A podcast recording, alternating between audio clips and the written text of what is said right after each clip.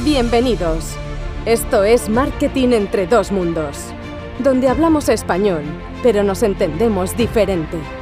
Hablamos de marketing, growth y emprendimiento con gente hispana de diferentes partes del mundo. Presentado por Jonathan Yu y Henry Jiménez.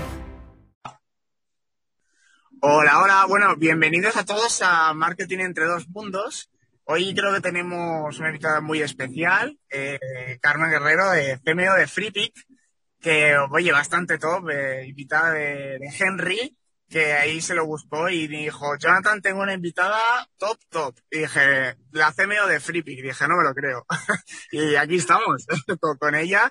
Eh, tío, gran recorrido en, como CMO y has estado en sitios bastante top, ahora en FreePick, metiendo caña desde, desde Madrid en remoto. Y sí. bueno, ¿quién mejor, ¿quién mejor que tú para decirnos cómo, cómo has acabado en FreePick, no? Bueno, el, todo el recorrido que tienes. Hola Carmen, bienvenida. Hola Henry, Jonathan, muchas gracias a los dos. Un placer estar aquí con, con vosotros y enhorabuena por el podcast porque el concepto me pareció brutal. Así que aquí estoy para echar un, un ratito con vosotros. Eh, ¿Cómo llega uno a ser PMO de FreePick? Pedazo proyectazo, cierto. Estoy encantada. Pues, eh, pues trabajando más de veintitantos años en digital. Ah, yo pensé que hacía así eh, 24 horas. Ojalá. también, también. también, ¿no? Eso también. Sí, se hace con casi con 24 años de 24 horas, sí, Eso. prácticamente.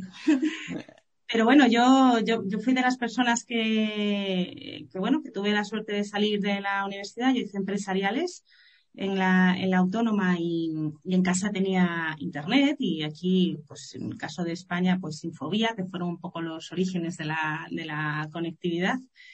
Un padre muy friki y desde muy jovencita pues tenía contacto pues eso con la página web de Disney o entraba en la web de la, de la NASA, pues estas cosas que ah, había. qué chulo, me encanta, ¿te encanta Disney?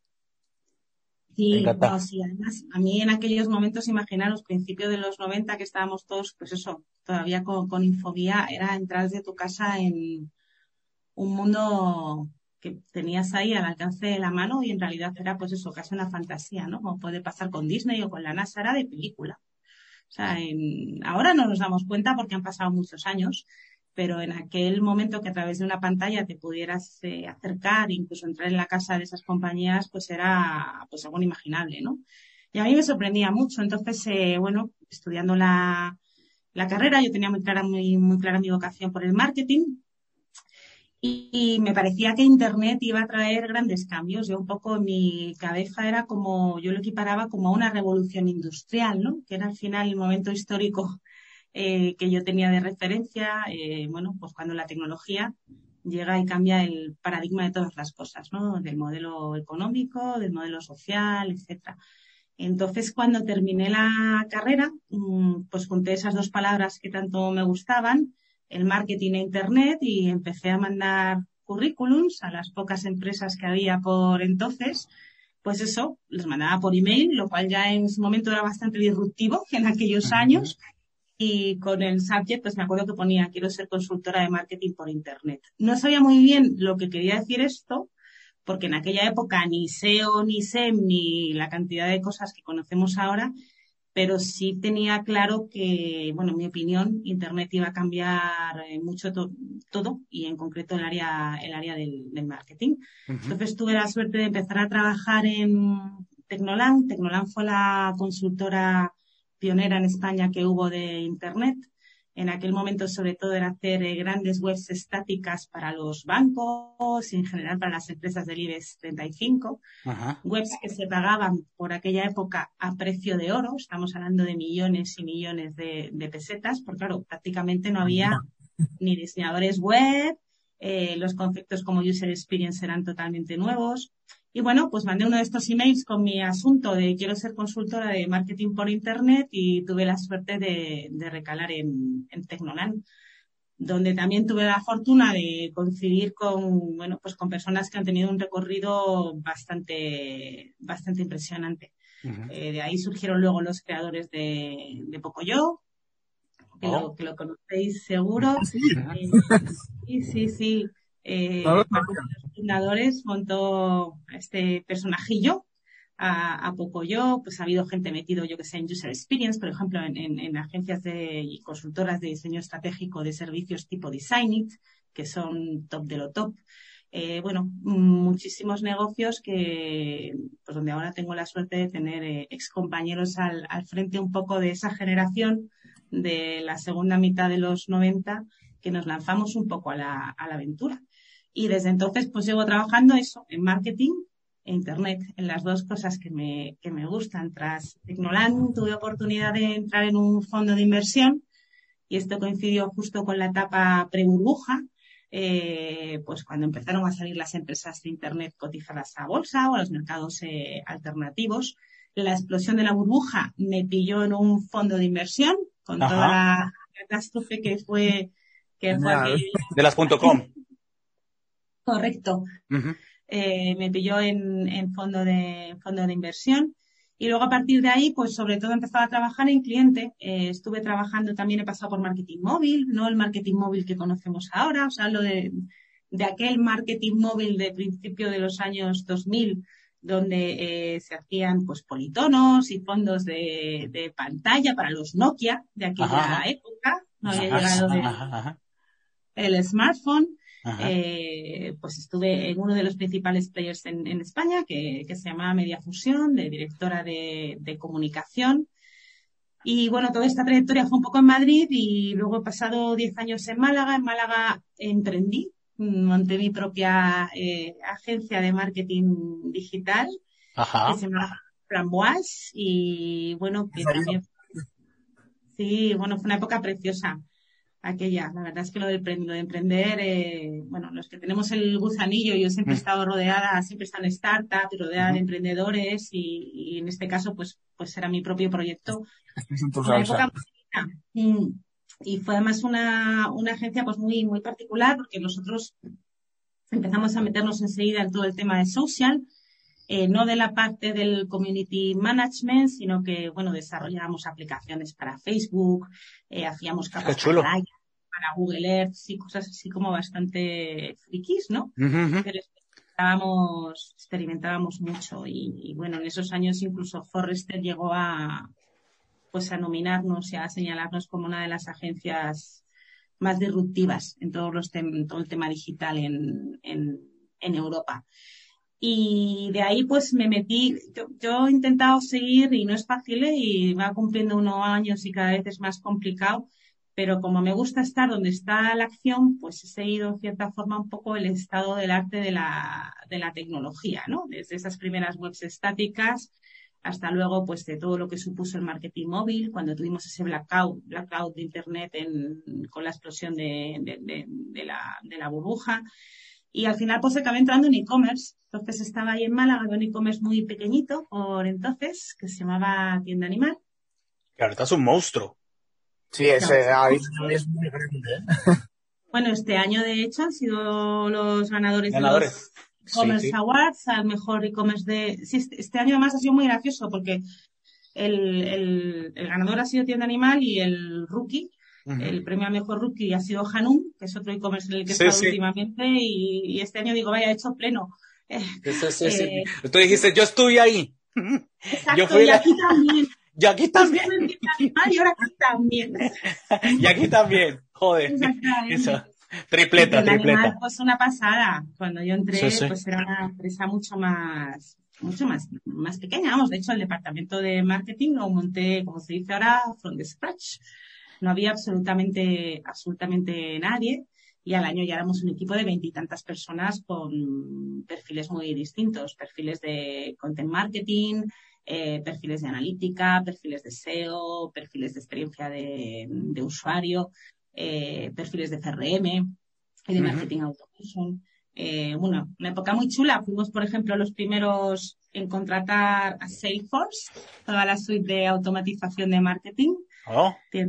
fue el primer el cliente, primer cliente que tuvo Salesforce Marketing Cloud aquí en España. Fuimos también de los segundos o terceros, yo creo que los terceros en hacer televisión cosa que allá por los, yo era muy, sigo siendo ¿eh? muy, muy believer de meter la tele en el, en el mix de, en el sí. mix de Yo también, sí, sí, sí.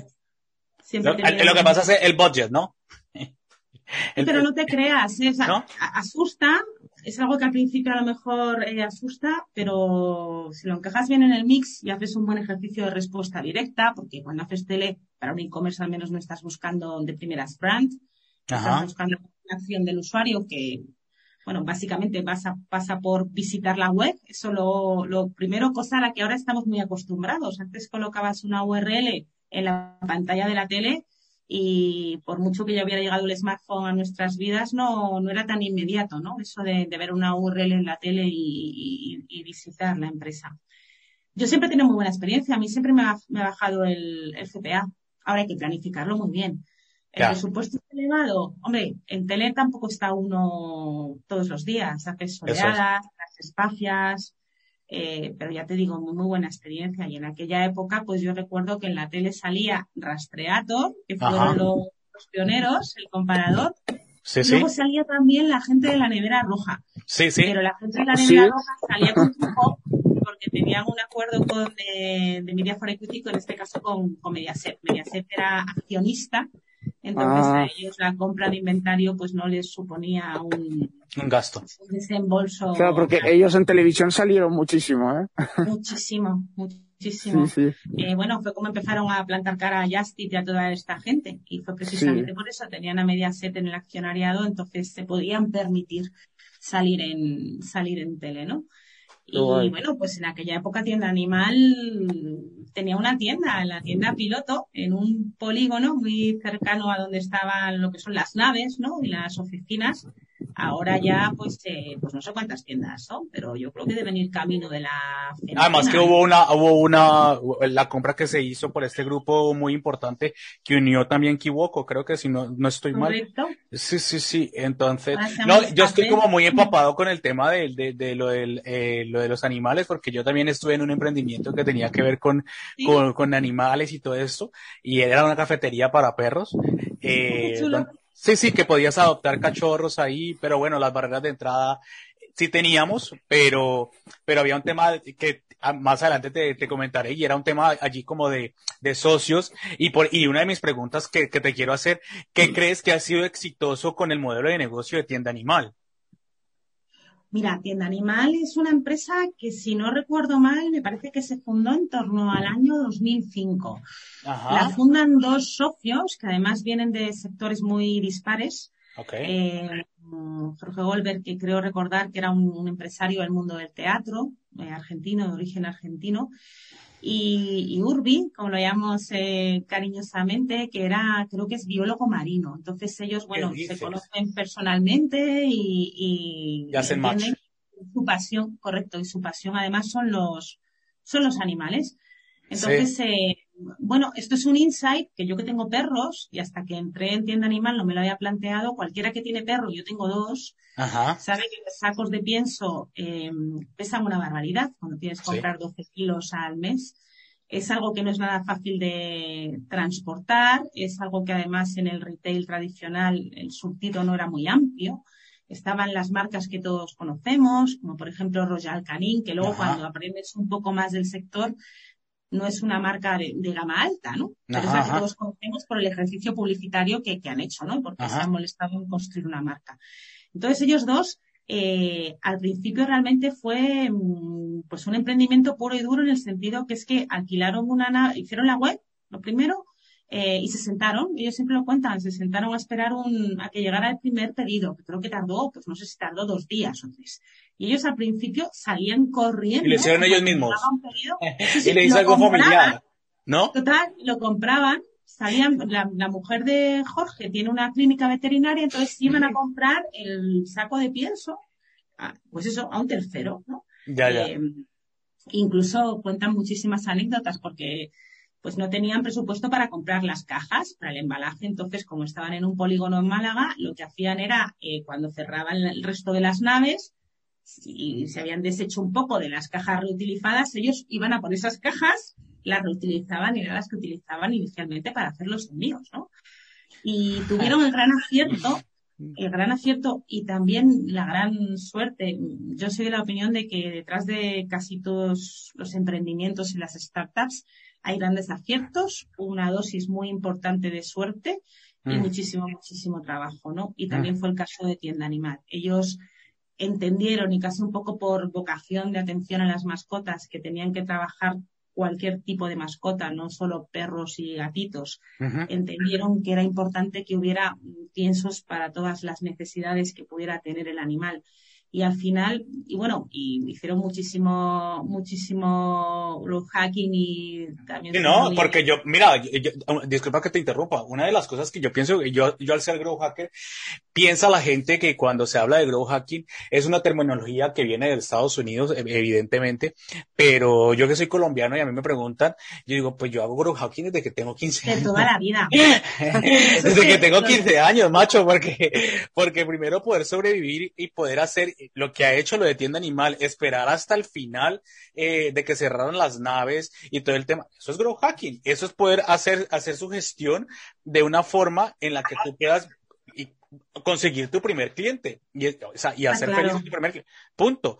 Entonces yo creo que eh, todo emprendedor, y, y, Carmen estará de acuerdo conmigo, debe tener esa, esa, ese mindset de, digámoslo por colocarle el nombre, de grow hacker para poder eh, que cada vez que haya un fracaso o que se diga un no, pues tú tengas a la mano 25 sís en las que tú puedas decir, pues hagámoslo de esta forma, porque no funciona, porque estamos esperando. Absolutamente. Total. Y, y, yo que he tenido la suerte y la fortuna de trabajar mano a mano con, con grandes emprendedores que han tenido empresas y tienen empresas de mucho éxito, te puedo confirmar que el ingrediente común en todos ellos es precisamente este mindset. Mm, y, mm. y, fíjate, y muchos casos sin tener eh, background técnico, ¿eh?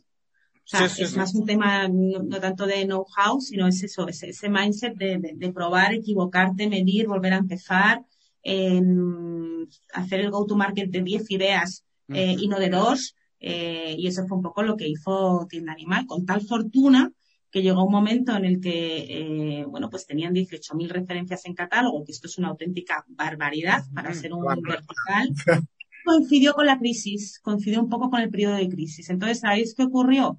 Que Zooplus, que es el gran player europeo, los alemanes, eh, pues bueno, España no estaba en aquellos momentos para tirar cohetes, yo creo que encontraron que no era un mercado prioritario y entonces Tienda Animal eh, tuvo muchos años en los que pudo crecer orgánicamente gracias a tener un catálogo de 18.000 productos, saber lo que era el SEO, eh, hacer descripciones de producto, pues eso, largas, con densidad de keywords, estar permanentemente pensando en el, en, el, en el cliente, ¿no? Y cómo mejorar su experiencia.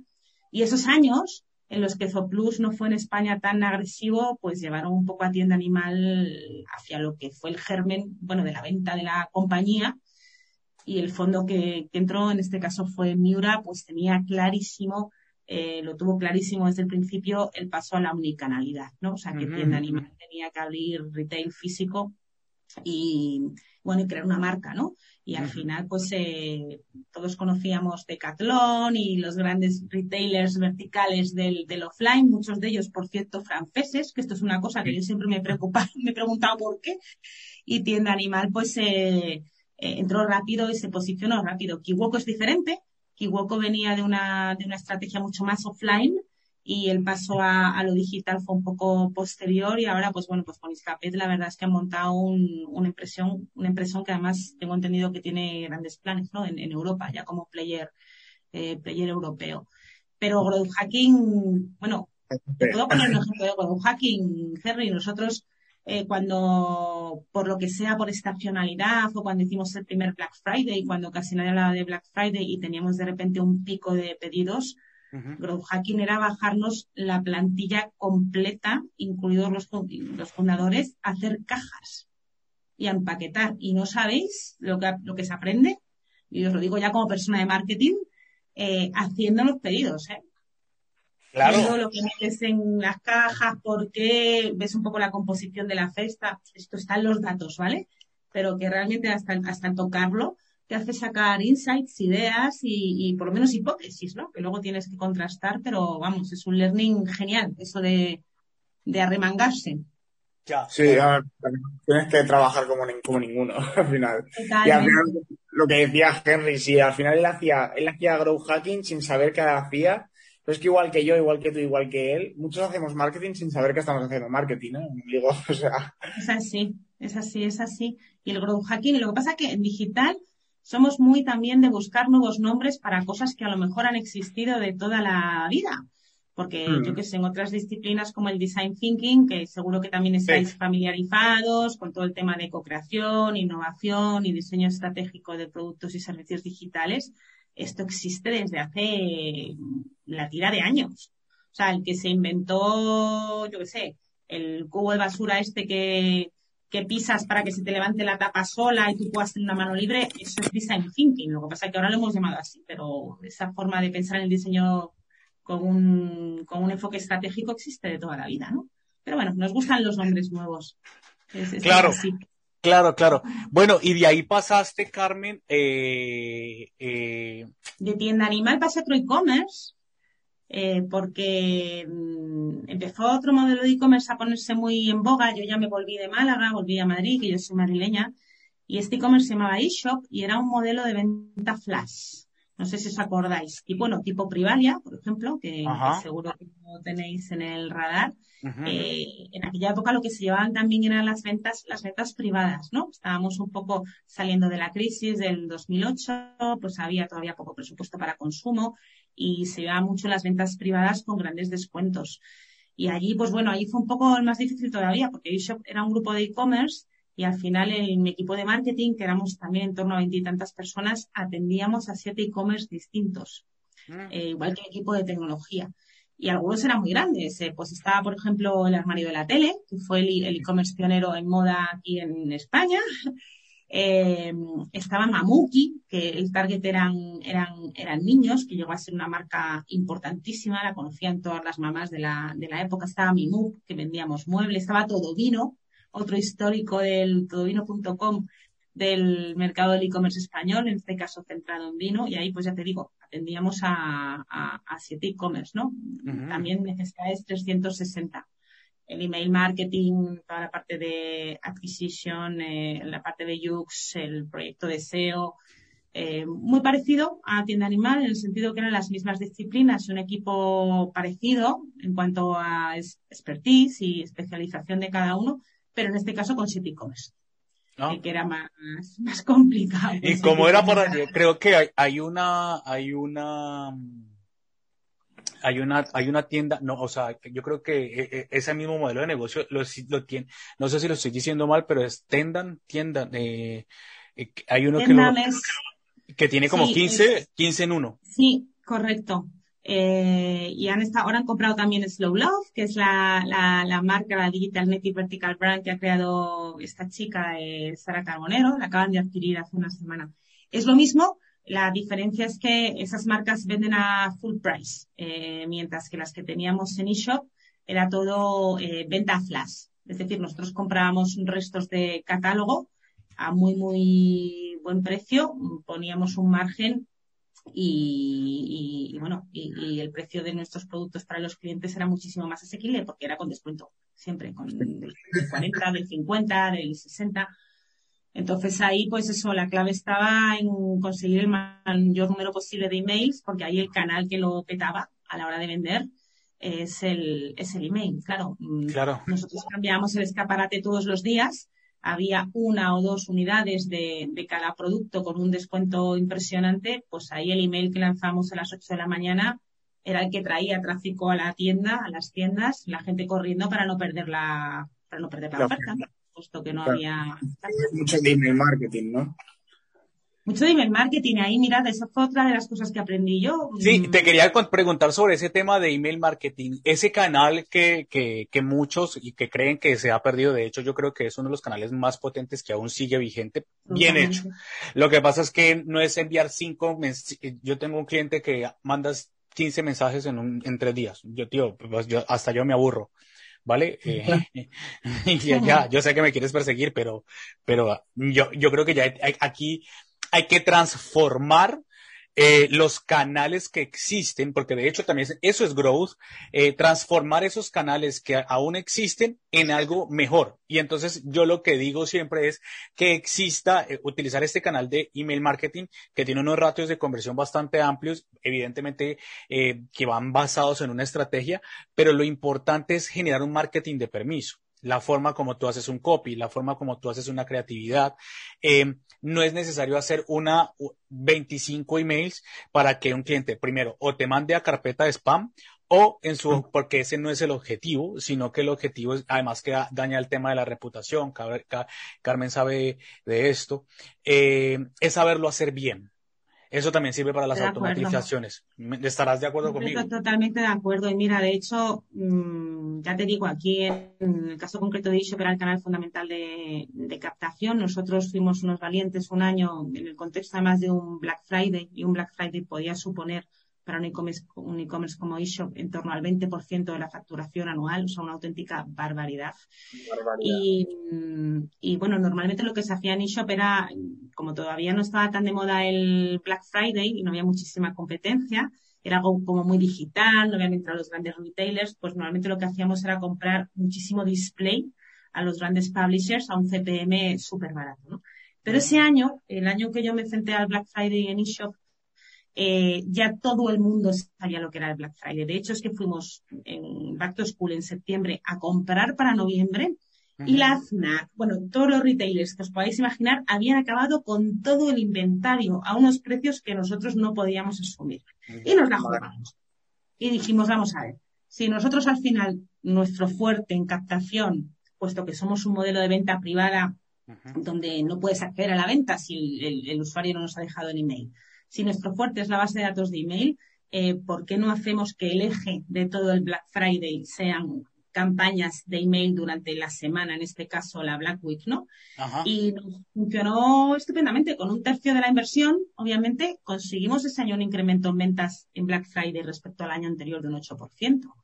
Eh, entonces, respondiendo a tu pregunta, Henry, yo creo muchísimo en el email. Es cierto que el email, tú lo has explicado muy bien. Ahora con las herramientas de, de automation que hay, eh, pues gran parte del trabajo está en el diseño de los journeys, en el diseño de estos automatismos, los touch points, los triggers, un poco las palancas de interacción del usuario que hacen que detrás haya un, haya un email. Un email que tiene que ser eh, oportuno, eh, pertinente y que al final pues tiene un contexto, ¿no? En todo lo que es la experiencia del usuario. y el email funciona, funciona mucho, exacto, funciona mucho. Em, yo no he encontrado una empresa en la que el email no funcione. En algunos modelos de negocio juega un rol más fundamental, como es el caso de la empresa privada.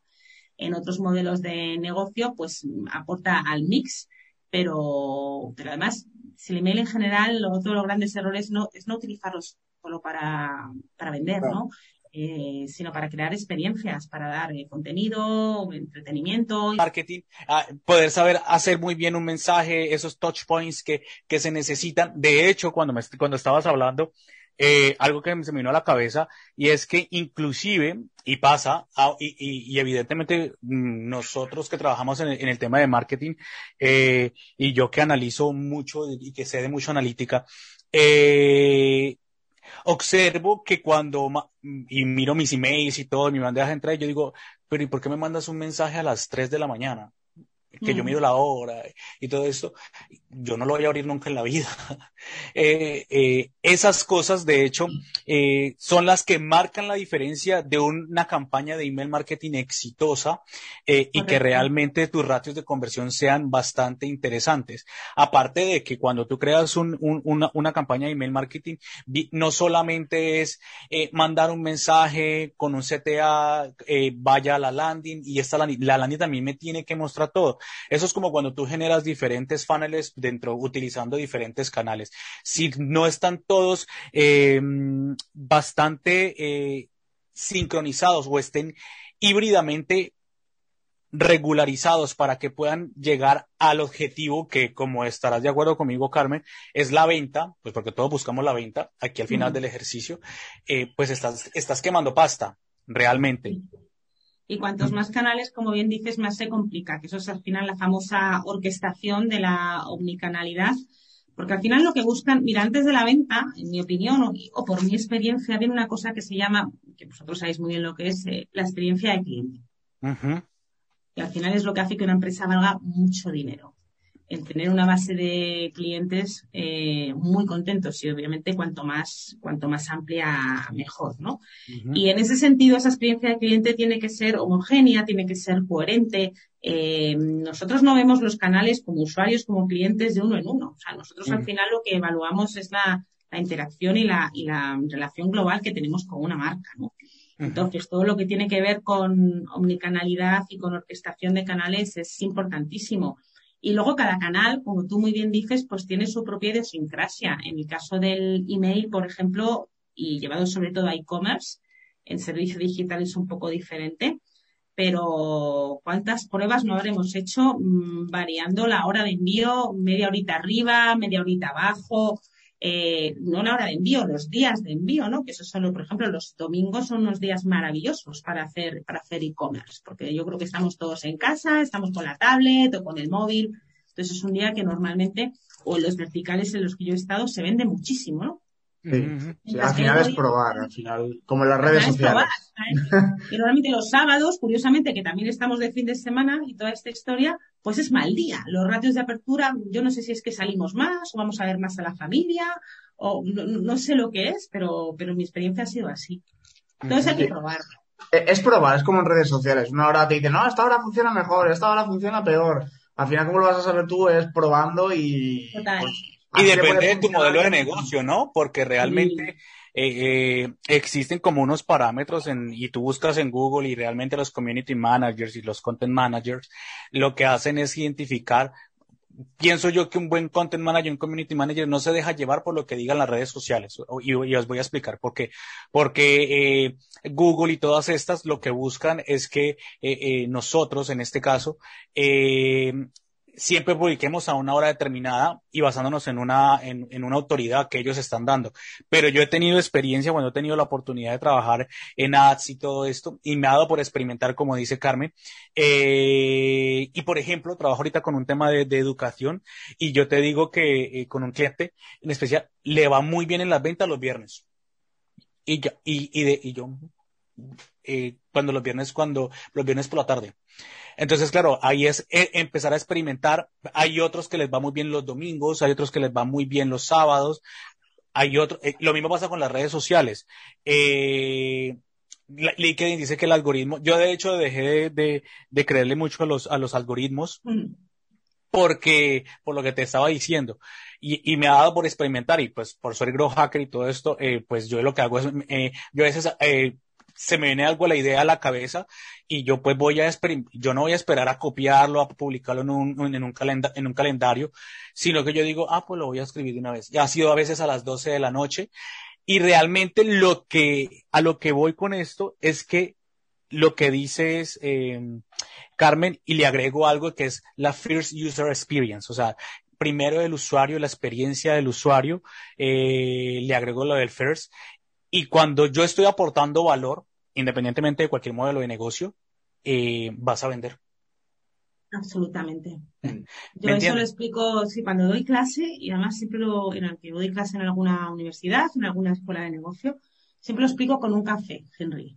¿Cuántos, o sea, yo creo que todos podemos hablar de ese sitio donde nos gusta ir a tomarnos un café que no tiene el mejor café del mundo, que no es el sitio más glamuroso del mundo, que no te ponen el corazoncillo este, que te que es un café, un café con leche de toda la vida, pero que saben cómo te llamas. Y cuando te ven que te acercas de lejos, te tienen siempre el café encima de la mesa. que si un día se cumple, eh, pues te dan dos galletitas en vez de una. Eso es experiencia del cliente y todos lo hemos vivido como clientes. Y todos sabemos que a ese sitio no dejamos de ir.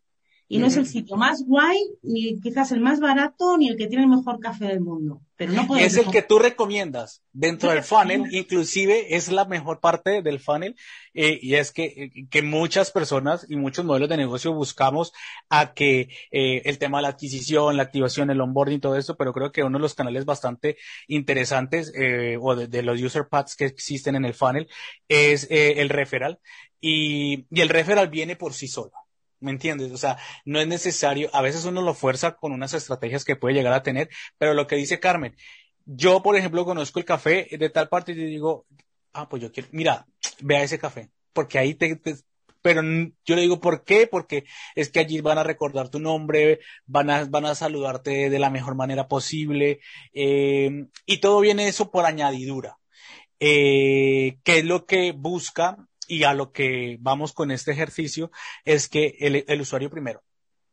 Totalmente. Empatizar es muy vital.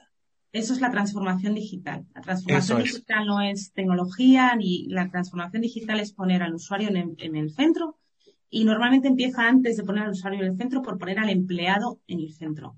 O sea, es algo que tiene muchísimo que ver con las personas. Las tecnologías son enablers, como todo en esta vida, pero, pero la clave es esa, o para mí eso es lo que significa la transformación digital. Mira, yo por llevármelo a otros contextos que he tenido la oportunidad de conocer profesionalmente, eh, yo tuve la oportunidad de dirigir Lowy. Lowy es eh, la mm. segunda marca de Vodafone en España, un operador móvil virtual en origen. Y Lowy al final mm, surgió de la convicción de un grupo de gente dentro de Vodafone, conociendo que, bueno, sabéis que la percepción en general que hay de las telcos por muchas cosas no es muy buena. Tienen el NPS, que es el Net Promoter Score, que es el KPI de Customer Experience, normalmente pues eh, lo tienen bastante bajito, si no negativo. Y luego surgió de la convicción de tratar de hacer las cosas, cosas distintas. Entonces, mira que era un hotelco donde está todo inventado, pero todo se diseñó poniendo al usuario en el centro y con insights tan evidentes que nos pueden parecer muy simples, pero bueno, esa es la grandeza de un insight, ¿no? Que suelen ser cosas simples, pero que no son tan, tan evidentes en realidad. Como por ejemplo que a nosotros, a los usuarios, no nos gusta tener incertidumbre sobre el importe de la factura de tu conexión a Internet o de tu suscripción de móvil a final de mes. Entonces, lo, lo que hizo fue sacar una tarifa única. ¿Qué es lo que pasa? En vez de tener todas estas tarifas con nombres, eh, pues algunos muy originales, como hizo Orange hace unos años, sacaron una tarifa única, o sacamos una tarifa única, pero era flexible. Tú podías elegir los gigas que querías para el móvil, la velocidad de la fibra, eh, podías parametrizar tu tarifa, pero solo había una. Mm. Según ibas seleccionando un poco las características del servicio, pues te salía un precio. Un precio cerrado que era siempre el mismo. Y ese precio solo bajaba. O por el mismo precio solo te subían los gigas. Esto, que nos parece muy evidente, fue algo absolutamente revolucionario, como lo que hizo en su momento Pepe Fong en el mundo de las, telecomunicaciones. Y muchas de estas cosas en Lowy las co-creábamos con usuarios. O sea, ¿cuáles son vuestros problemas? ¿Cuáles son vuestros pains? Como se dice en, diseño de cuáles son vuestros gains, cuáles son vuestras motivaciones, cuáles son vuestros miedos. Y a partir de aquí, pues salía, evidentemente, un prototipo que luego tenías que testear en el mercado, que tenías que afinar, pero que ya iba muy en cambio, o sea, que tenía el product market fit, porque te habías preocupado de entender el market y al cliente antes de diseñar el producto, incluso lo habías co-creado con él, ¿no? Mm, claro. claro, muchas de las grandes ideas disruptivas al final vienen de, vienen de, de algo que parece tan simple y luego es muy complejo, ¿eh? Eh, porque la experiencia de cliente es algo que se trabaja durante muchísimos años y siempre buscando la excelencia y nunca se consigue, como la zanahoria, que se persigue. pero, pero sí, sí, ya vienen las grandes ideas disruptivas. Y, Carmen, una, una pregunta. En, Obviamente tú, como has dicho antes, eh, me, interesa tu, opinión. Eh, pues hay empresas, como has dicho, pues que se enfocan más en email marketing, otras en SEO, otras en SEM, otras social media, ¿no? Hay, hay de todo un poco. Pero tú eh, eres de, por, quiero, más que nada por opinión tuya eres de la omnicanalidad, de decir, pues si tengo un budget de mil euros, esos mil euros se van a todas las omnicanalidades, o prefieres de esos mil euros dejar una, un canal aparte porque sabes que igual no va a funcionar o no va a traer conversiones y destinarlo a, otro? ¿O dices, mira, no, mejor mil euros y a todas? Aunque obviamente la respuesta está clara, ¿no? Pero eh, lo, digo porque hay muchas empresas que hay canales que no les son rentables, no les traen conversiones, pero sí branding y sí marca y visibilidad. Entonces dices, ostras, ¿qué prefiero, conversión o visibilidad? Me parece una pregunta muy interesante. La primera es que yo creo tanto en el performance como en la marca. Porque la marca, para los de marketing que vemos el mundo como un funnel, la marca no es más que el discovery. Eso es. que utilices formatos, pues como hablábamos antes de la tele, no vas a hacer un spot de 20 segundos porque estás buscando una respuesta directa, cuesta muy cara la tele y haces un spot de 10 mm, segundos y de respuesta directa. Mm. Pero eso que cualquier otro llamaría marca, en realidad lo que hace es enchufar tráfico. Y ese tráfico luego convierte. Luego, para mí, la marca es lo que abre el funnel por arriba. Tú te vas a hacer una estrategia de social y a no ser que por cualquier motivo tengas cantidades ingentes de tráfico, de tráfico orgánico o una base de cliente ya lo suficientemente amplia, al final cuando empiezas a hacer social, pues lo que tienes que hacer es sembrar cookies everywhere y luego activar, claro, es así, y luego activar una estrategia de retargeting. Entonces, ligando un poco con lo que has preguntado, Jonathan, eh, yo lo que no creo es en los mixes de captación que tienen enchufados absolutamente todos los canales. Cada modelo de negocio e incluso cada momentum de una empresa eh, tiene un mix más óptimo que otro. ¿vale? Eh, y, yo mi experiencia siempre ha sido así, os lo decía en, en eShop. No tuve ningún reparo en cargarme el display y allí además era venta flash, no se podía hacer search, con lo cual eh, Google Ads y, orgánico complicado, ¿no? Porque tratar de posicionar productos que iban a estar en el catálogo 24 horas, pues como que no, no era tan evidente. Y sin embargo el email era el canal. Y, y, y entonces, pues captación de leads se a saco. Eh, Lowy. Lowy se trataba ayer de construir una marca, porque para competir con Vodafone, con Telefónica, o sea, necesitas esa visibilidad, ¿no? Y si quieres hasta ese caché que te da salir en la tele, ¿no? Para que la gente se de lo que está contratando. Y por ejemplo, en Lowy o en, Telco en general, eh, no puedes competir en SEM. No puedes competir porque es que tienes tres productos. Claro. y además, ahí no hay long tail, ni el SEM ni el SEO, no hay long tail, ni hay ni, ni, vamos, es que ni short. Estás trabajando con tres productos, ¿no? No funciona. ¿Qué te funciona? Por ejemplo, para buscadores, pues poner tus huevos en la cesta de los comparadores, que ya son unos señores que se pelean muchísimo para hacer SEO, que trabajan con todas las marcas, que, en fin, que, que lo han montado así, ¿no? Y depende, como te digo, pues muchísimo tienda animal. Pues, por ejemplo, cuando tienes un catálogo con 18.000 productos, y lo llevas trabajando desde hace años, pues es un ejercicio orgánico. FreePick. FreePick es lo mismo, o sea, FreePick nace como un metabuscador hace al final 11 años. Ahora mismo tenemos 16 millones de recursos gráficos únicos, únicos. Y FreePick en términos de tráfico orgánico es una, auténtica, una auténtica barbaridad. De hecho, tenemos 40 millones de usuarios activos al mes usuarios que en su enorme mayoría nos han encontrado por, por orgánico, ¿no? Buscando el long tail de un recurso muy concreto para hacer un trabajo, un trabajo de diseño, ¿no? Y Hanum, por ejemplo, que es un nuevo modelo de, de e-commerce, que se llaman Digital Native Vertical Brands, son empresas, pues, bueno, todas controlan toda la cadena de valor, desde la producción hasta lo que es la propia creación de la, de la marca es, eh, este tipo de empresas son carne de Instagram. Y aquí te lo juegas todo a social ads, absolutamente todo. Entonces, em, cada modelo de negocio y cada empresa en un contexto y en un momento muy concreto, muy determinado, tiene su mix eh, ideal. Sí, es de, los recursos a lo que más dinero te da, básicamente. Absolutamente. Es que además me da igual que sean mil euros o que sean 100 millones de euros. Normalmente cuando tú eh, abres todos los canales, lo que estás haciendo es dispersar y diluir la inversión. Porque evidentemente no todos los canales te van a dar el mismo ROAS. También es verdad que con presupuestos muy grandes saturas sí. el canal. Pero por ejemplo ahí Carmen tengo una pregunta porque porque porque en el Growth existe, existe un framework que se llama el framework de Bullseye, y ese framework lo que hace es, de todos esos canales que existen, eh, bueno, normalmente casi todos, eh, y, la, y nuestra audiencia conocerá SEM, SEO, eh, yo qué sé, Organic, bueno, en fin, muchísimo, existen cinco o seis en la cabeza de la persona, pero existen, este framework me dice a mí que existen 21, 19 creo que vi la semana pasada, esta semana aumentaron otros tres. Eh, dentro de la estructura del growth, lo que hacemos es que, dependiendo del modelo de negocio, definimos seis y tres puntuales con los cuales va a trabajarse bajo una planificación. ¿Vale? Eh, ¿Crees que eh, es interesante este, e, este framework verlo así? O como estás diciendo, ¿por qué? Porque lo veo más para modelos de negocios ya más con un presupuesto más robusto que para una startup. Porque la startup no tiene tiempo para ponerse a mirar 21 canales, ni 6. ¿Me entiendes? Sí, te entiendo. ¿Cómo haría yo, ahí? Yo a la hora de, o sea, yo lo que, lo que siempre aconsejo y creo que es un poco, pues como tenemos estructurada la cabeza los de marketing en digital, es pensar en términos de funnel. Es decir, o sea, al final, cuando tú piensas en términos de funnel, tú sabes cuáles son tus puntos fuertes y sabes cuáles son tus puntos débiles. Tú sabes si tú tienes a mucha gente en Tofu o la tienes en Mofu, sabes el tamaño de tu customer base, etcétera.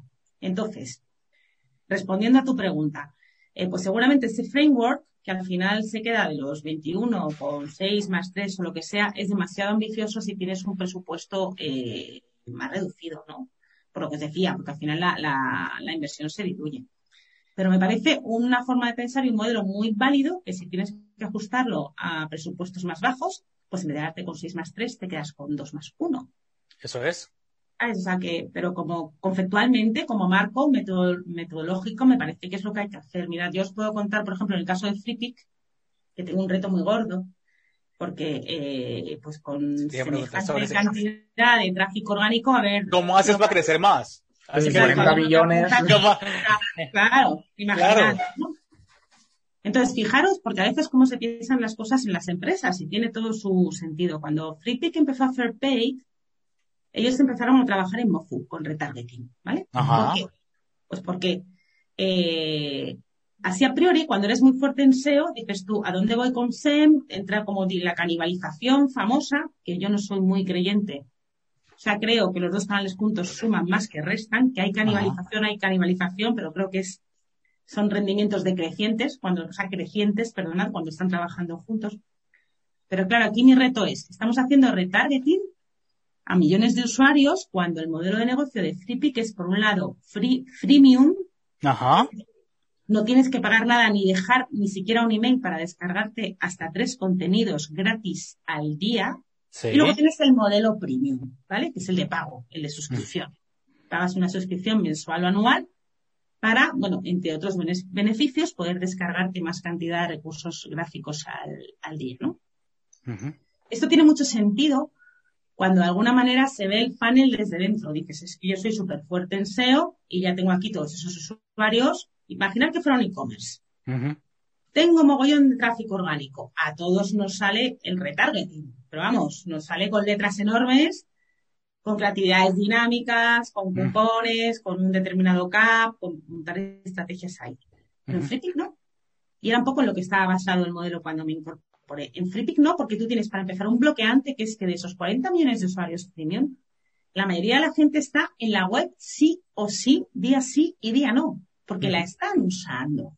¿no? Entonces, el querer convencerles con un ejercicio de retargeting de que contraten una suscripción a la que realmente están expuestos todos los días en el marco de su experiencia con la plataforma, no tiene mucho sentido, ¿no? Pues aquí la apuesta valiente es decir, no, tengo que irme a Tofu, tengo que salir del middle of the funnel y tengo que irme al top of the funnel. Porque al final, no en todos los mercados, bueno, Flippy está muy bien posicionada en el mundo entero, en los buscadores y tal, pero hay mercados, pues, por ejemplo, Estados Unidos.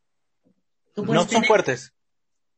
No, si es que da igual que seamos fuertes, es que en Estados Unidos, eh, por mucho que estés en posición 4 o 5 en la SER, arriba ah. tiene no sé cuántos anunciantes, porque es un mercado muchísimo más competido. Y además es de puro paid. Puro paid. Puro paid. Entonces, pues al final las, son las elecciones que muy bien decís los dos que uno tiene que tomar. ¿Qué hago con el presupuesto? ¿Lo divido entre todos los países del mundo? que todos los me enfoco en los que más dinero dan.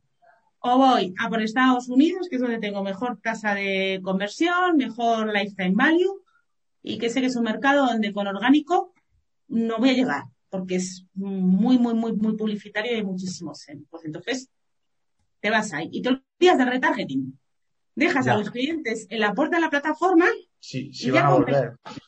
Porque si, la plataforma con su propia funcionalidad y con su propuesta de valor, que es brutal, no es capaz de convencerles, ¿cómo los voy a convencer yo? Yo lo que tengo que hacer es traerme esos usuarios nuevos que no me hubieran conocido.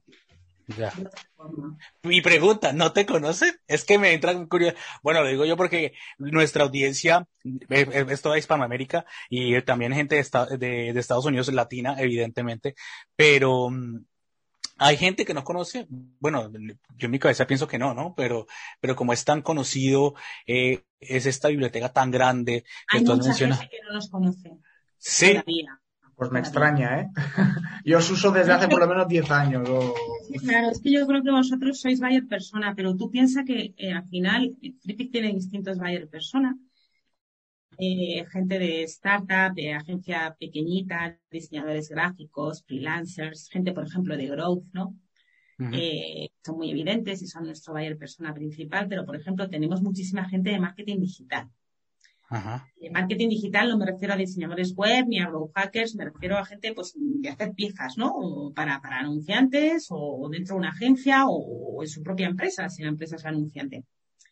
Y aquí, pues si tú, si te vas un poco al mundo publicitario, es que está compitiendo con Shutterstock, con Adobe, con Getty. No, es cualquier campo de juego, ¿no? Entonces, eh, claro, todavía nos, nos, nos falta que nos, que nos conozcan. Y luego además nosotros tenemos tres productos distintos. Eh, FreePic lo conoce todo el mundo. Flat Icon, por ejemplo, que está más centrado en e-commerce, lo menos gente. O que tiene dos años de vida. ¿Cuál es el último? Perdona, es que yo creo que es el último no lo conozco. Time Slides. Slides Go. Que es para presentaciones, ¿no? Correcto, para presentaciones tanto de, bueno, en Google Slides como, como PowerPoint. Yo, yo esa no la, conocía, ¿ves? Pues, claro, aquí la competencia grande es una empresa australiana que se llama Canva. Ah, sí, sí. Son un monstruo. Sí, sí, yo, yo la utilizo. Todos. Claro, pues ahora, ahora SlideGo. SlideGo. A todos a utilizar SlideGo, por favor. Eso es. ah, vale. Vale. ¿Y la diferencia entre ese y Canva? Perdona que te pregunte. Entre SlideGo y Canva, y Canva bueno, hay, hay distintas eh, eh, diferencias técnicas, pero realmente la propuesta de valor en la, en la base es lo mismo. La mayor diferencia es que Canva está, por ejemplo, teniéndose recursos gráficos a través de acuerdos con terceros, eh, creo que en este caso con, con Getty. Canva tiene un editor, que eso es una cosa que... Y hoy además hay una entrevista por ahí de Joaquín Cuenca, uno de nuestros fundadores, en Business Insider, donde lo menciona, así que no destapo nada que no, que no vea. Nosotros tenemos ahora en beta ya, se llama Wipic, que es un editor. ¿Por qué? Porque eh, al final Fritic nació con mucha vocación de ir al usuario profesional, a ese diseñador gráfico, a ese diseñador web, y ahora decía, cada vez tenemos a más gente de marketing y la gente de marketing no sabe utilizar el Photoshop. O no todo el mundo, ni mucho menos. ni tiene por qué saberlo, ¿no? Entonces no saben eh, manejar a nivel profesional, digamos, todos estos recursos gráficos y nuestro siguiente paso, pues que este lo, ya lo hizo Canva en su momento, es crear un editor. Lo que pasa que en nuestro caso no va a estar eh, integrado en la propia plataforma, sino que será un poco más polivalente, ¿no? Para, para, tratar los distintos productos. Se llama Wipic y ahí lo tenemos ahora mismo en, en, beta prácticamente, aunque es un producto muy cerrado porque en Flippy cuando se sacan las cosas a beta ya es una funcionalidad bastante top, pero que lo hemos lanzado hace una semana, vamos. Y lo ha pues contado por ahí Joaquín. Te quería preguntar, Carmen, eh, ahorita que estás hablando de, de Frepic, eh, y, y, nos has comentado con el tema del tofu que me pareció súper interesante. Eh, yo asumía que lo conocía todo el mundo. Eh, me imagino que una gran parte de esto. Eh, pero aparte de temas de, de referral, en, la parte ya más abajo del funnel, en la parte donde se pueden desarrollar estrategias, ¿tienen alguna de esas tácticas que, tú digas, bueno, me voy a enfocar por este lado porque creemos que eh, un afiliado, no sé, en mi cabeza se me viene, no, no, no, no, lo conozco, eh, puede traerme un, un, usuario más. Porque de hecho yo creo mucho en el tema de los afiliados, ¿no? Y, en este tema, porque cuando el producto es bueno y tiene una estructura bien cementada, pues permite que ese sea muy fácil de, de ser viral. Yo ya creo que Frepi ya ha pasado por el tema de la viralidad o crees que aún le falta? Mira, eh, FreePic tiene en su propio ADN y en la propuesta de valor freemium un, un ejercicio de referral nativo. Y es el siguiente. Cuando tú utilizas una, una imagen, un recurso gráfico de FreePic, nosotros lo damos gratis, pero le pedimos eh, a la gente que nos lo atribuya, ¿vale? Que cuando hace una plaza basándose en un recurso nuestro nos lo atribuya, con lo cual estamos etiquetados, ¿vale? En, en, muchísimos sitios, en redes sociales, por supuesto tenemos los referrals y en Market Search, y esto lo, lo, hacen por nosotros millones de usuarios, ¿vale? y cada vez que utilizan un recurso. Con lo cual, en ese sentido, eh, es un, pues como si fuera una especie de user generated content, pero en este caso es user generated referral, ¿vale? Aún así se pueden hacer más cosas. Eh, que son las que, bueno, tenemos en mente que son cosas muy evidentes y que todos conoceréis. Por ejemplo, para, para el BOFU eh, tenemos todas estas dinámicas de Member Get Member, que es algo que todavía no hemos, no hemos implementado y seguramente eh, lancemos un programa en, un programa en, en breve. Y en la parte de Top of the Funnel, eh, sí veníamos a trabajar con una red de afiliados, eh, una de las más importantes. Lo que pasa que yo creo que ahí quizás nos equivocamos en su momento, o a mí me gustaría tantearlo de otra manera, porque eh, era display. Lo que estaban trabajando nuestros afiliados era display y era MOFU también, es decir, con mm. audiencias nuestras. Y como le estamos dando la vuelta a toda un poco la estrategia de, de captación, pues eh, lo que quiero lanzar ahora es un programa propio de afiliación, también centrado en Estados Unidos, porque es donde tenemos mucho que hacer y ya más con más publishers más verticales, más de content, más de, más de, más de post, que, que bueno, que nos van a generar también pues eh, eh, una, una estrategia de, link building aparejada, ¿no? Y, como Vale, muy interesante, eh, Carmen. Y bueno, para, para ir cerrando, eh, vamos a hacerte unas, unas preguntas así súper interesantes. Las, preguntas de Henry. Sí, no, pero, pero para hablar de, de, Frepi, que, que me mola un montón, porque de hecho creo que es un modelo de negocio que ha salido de Málaga. Eh, mm. ¿Qué tal ha sido eh, trabajar en una eh, en esta compañía? ¿Qué tales son los aprendizajes? ¿Todos los días aprendes o ves mucho potencial? De hecho, ¿cuál es el roadmap que tienes? Mira, eh, FreePick, este año espero que cerremos el año unas 400 personas y tenemos el apoyo de un fondo que entró ya el, verano, el verano pasado.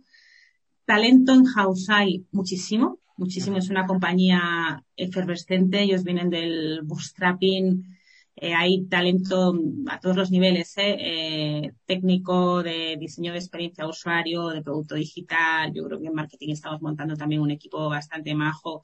Entonces sí, se aprende todos los días y el ritmo es absolutamente trepidante. Además, bueno, con la ayuda del fondo, pues ahora tenemos acceso, pues eso, a, a, intercambiar impresiones, ideas, pues con diferentes consultoras, empresas muy especialistas, algunas consultoras de estas de las top three que existen, porque además el reto es ambicioso. Estamos hablando de.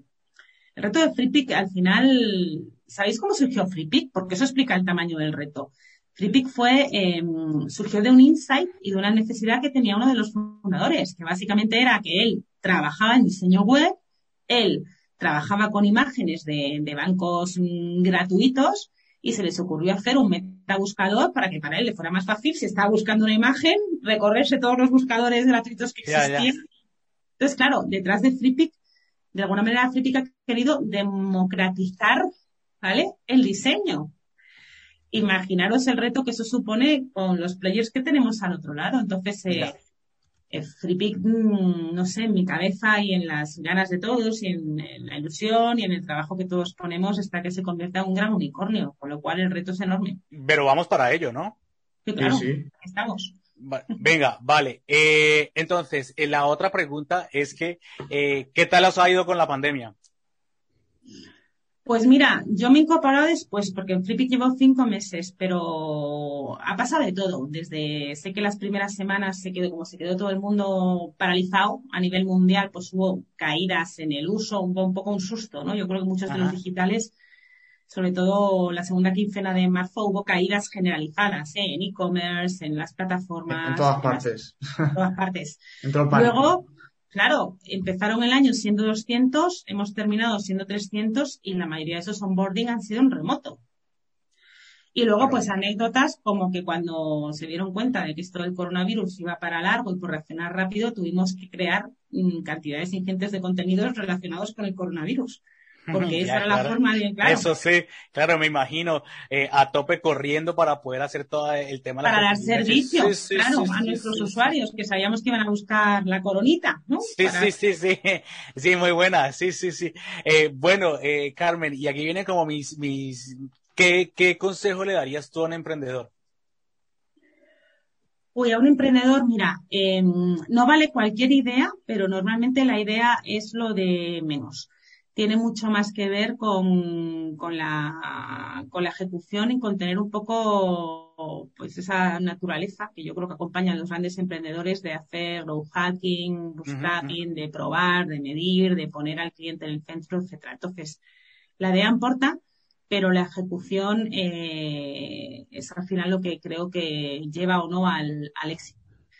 Y luego hay otra cosa también, porque esto me lo encontré, ya cuando una empresa, ya un emprendimiento tiene un cierto tamaño, llega un momento en el que el growth hacking y el bootstrapping existiendo y siendo un poco la base tienen que dejar paso a empezar a jugar como los mayores. Y eso, es, una, estrategia, eh, una eh, planificación. de repente se te puede volver en contra a no ser que seas capaz de poner foco, ¿no? Entonces, cuando uno está montando algo, está muy bien tener muchas estrategias. Cuando uno se hace mayor, tener muchas estrategias es lo contrario a tener una. Esto mm. parece una perogrullada, pero a veces cuesta mucho que los emprendedores se cambien el gorrito de, de grow hacking y, de, y empiecen un poco pues eso, a planificar, a hacer un budget y pues a, planificar. Eh, exactamente, ¿no? eso es. Eh, Vale, eh, estas son mis dos últimas preguntas y aquí son las más top, las, más top. Eh, a ver, ¿qué, ¿cuál es la cagada más grande que tú dirías, joder, me cambió la vida y, no volvería a repetir? En el plano profesional. En el profesional, sí. Pues mira, eh, no te voy a dar, no te voy a dar, no, no llego a cambiar. No, no puedo dar nombre, no puedo.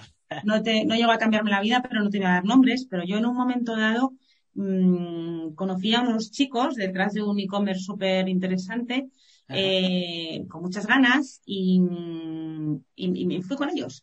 Y el e-commerce era todavía demasiado jovencito. Entonces, hablarles de un plan estratégico o les venía como muy grande. Y no supe ver que ese e-commerce todavía estaba muy verde. Me pudo más la ilusión y el mm. buen rollo y el buen feeling que me daba el proyecto que estaba muy verde como para incorporar a lo mejor a personas, pues eso, como yo, que ya tengo un cierto... Sí, sí, sí, sí. Y, y, eso fue una cosa que... Mm, ¿La padeciste?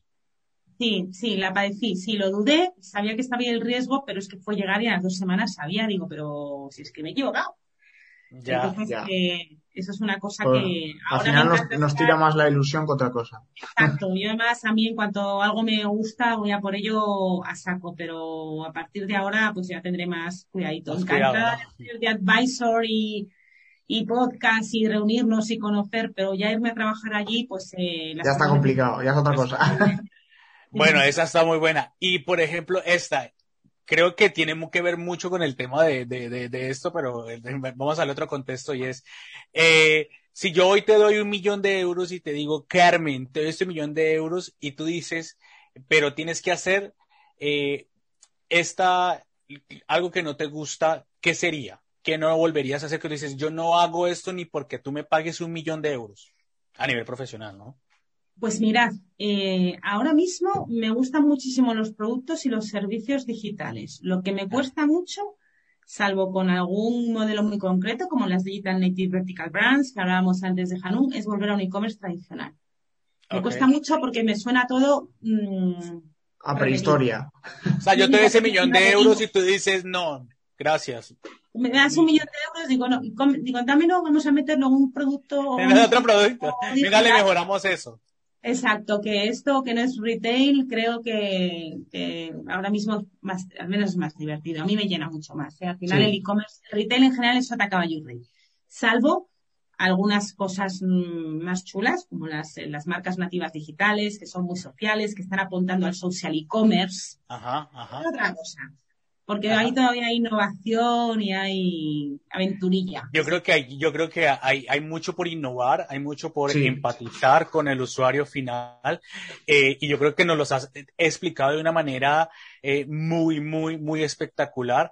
Eh, Carmen, te queremos agradecer muchísimo, especialmente yo, porque te contacté fue por LinkedIn y me pareció la hostia, la verdad. Yo dije, ah, pues lo máximo que yo siempre digo cuando estoy, eh, a ver, dentro de mi experiencia hace muchos años, eh, muchísimos años, no, no digo mi edad todavía, pero, pero bueno, eh, yo soy vendedor nativo y, y, y, algo que dice siempre un vendedor en esos, en estos campos de, de ventas es que lo, lo máximo que vas a recibir es el no. Y siempre me llevo ese y yo le escribo a la gente y yo digo, pues si me dice que no, pues bueno.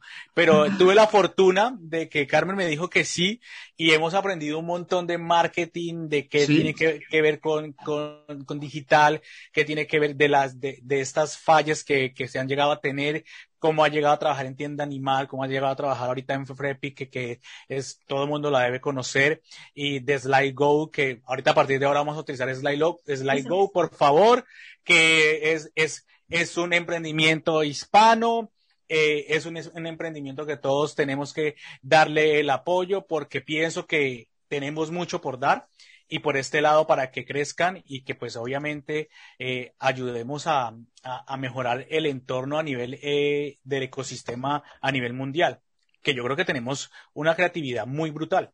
Totalmente, totalmente. Sí, tenemos mucho que decir los, los hispanos de los dos lados del, del charco en el mundo del emprendimiento. Yo daros las gracias a vosotros, el placer ha, ha sido mío. Cuando Henry me contó un poco la idea que detrás del podcast, que luego hay que ejecutarlo bien, pero la idea también cuenta. Y cuando es algo distinto, pues llama la atención, ¿verdad? Sí, sí, sí, sí, sí, sí. sí.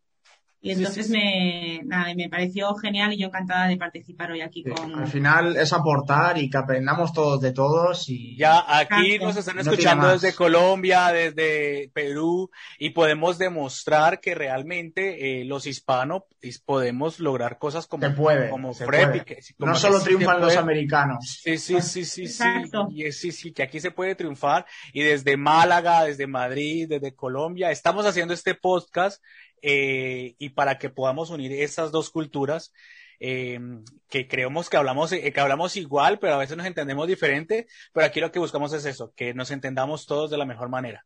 Eso Carmen, es. muchísimas gracias. A vosotros, chicos. Que estés un bien. abrazo, un Chao. abrazo. Que vaya todo bien. Igualmente. Muchas gracias. Chao, chao, chao. Chao. Chao.